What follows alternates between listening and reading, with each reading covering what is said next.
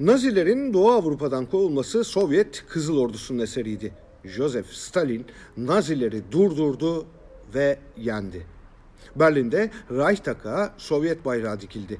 6,5 milyon kişinin ölüm tezgahlarından geçtiği imha kampları özgürleştirildi. Stalin'in ölüm yıl dönümü geçen haftaydı. Apolitik çerçevede politik tartışmalar yürütüldü. Biz onların dışında kalıp siyasi tarihe sıra dışı anekdotlar üzerinden bakalım.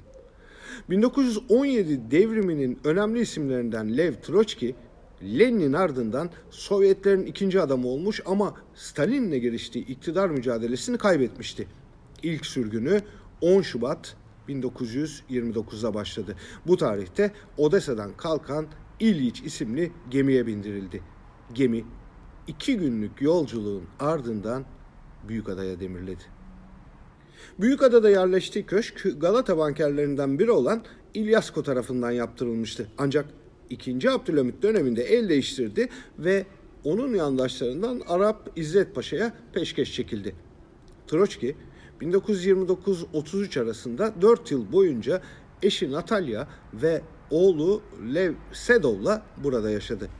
Stalin eleştirilerine de politik çalışmalarına da devam etti. Kesintisiz devrim teorisini adada derinleştirdi. Kalemelde büyük adada çalışmak ne tatlı şey diyordu. 1931'de köşkte çıkan yangın nedeniyle Moda'ya taşınmak zorunda kaldı ama adayı unutamadı, çok özledi.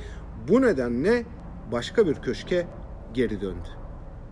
Troçki adada bulunduğu günlerde Lenin vasiyetini Amerika'da ilk olarak yayınlayan gazeteci arkadaşı Max Estman'ın karısına da bir mektup yazdı. Ama devrimden bahsetmiyordu. Ondan 200 metrelik bir misina istemişti. Adadaki büyük eğlencelerinden biri balıkçı Haralambos ile birlikte denize açılmaktı.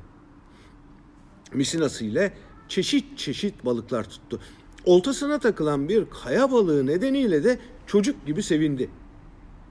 Çünkü turuncu beneklere sahip bu kırmızı balığın kuyruğunun üzerinde orak ve alt tarafında çekiç şekli vardı. Troçki Fransa ve Norveç'te ikişer yıl kaldı.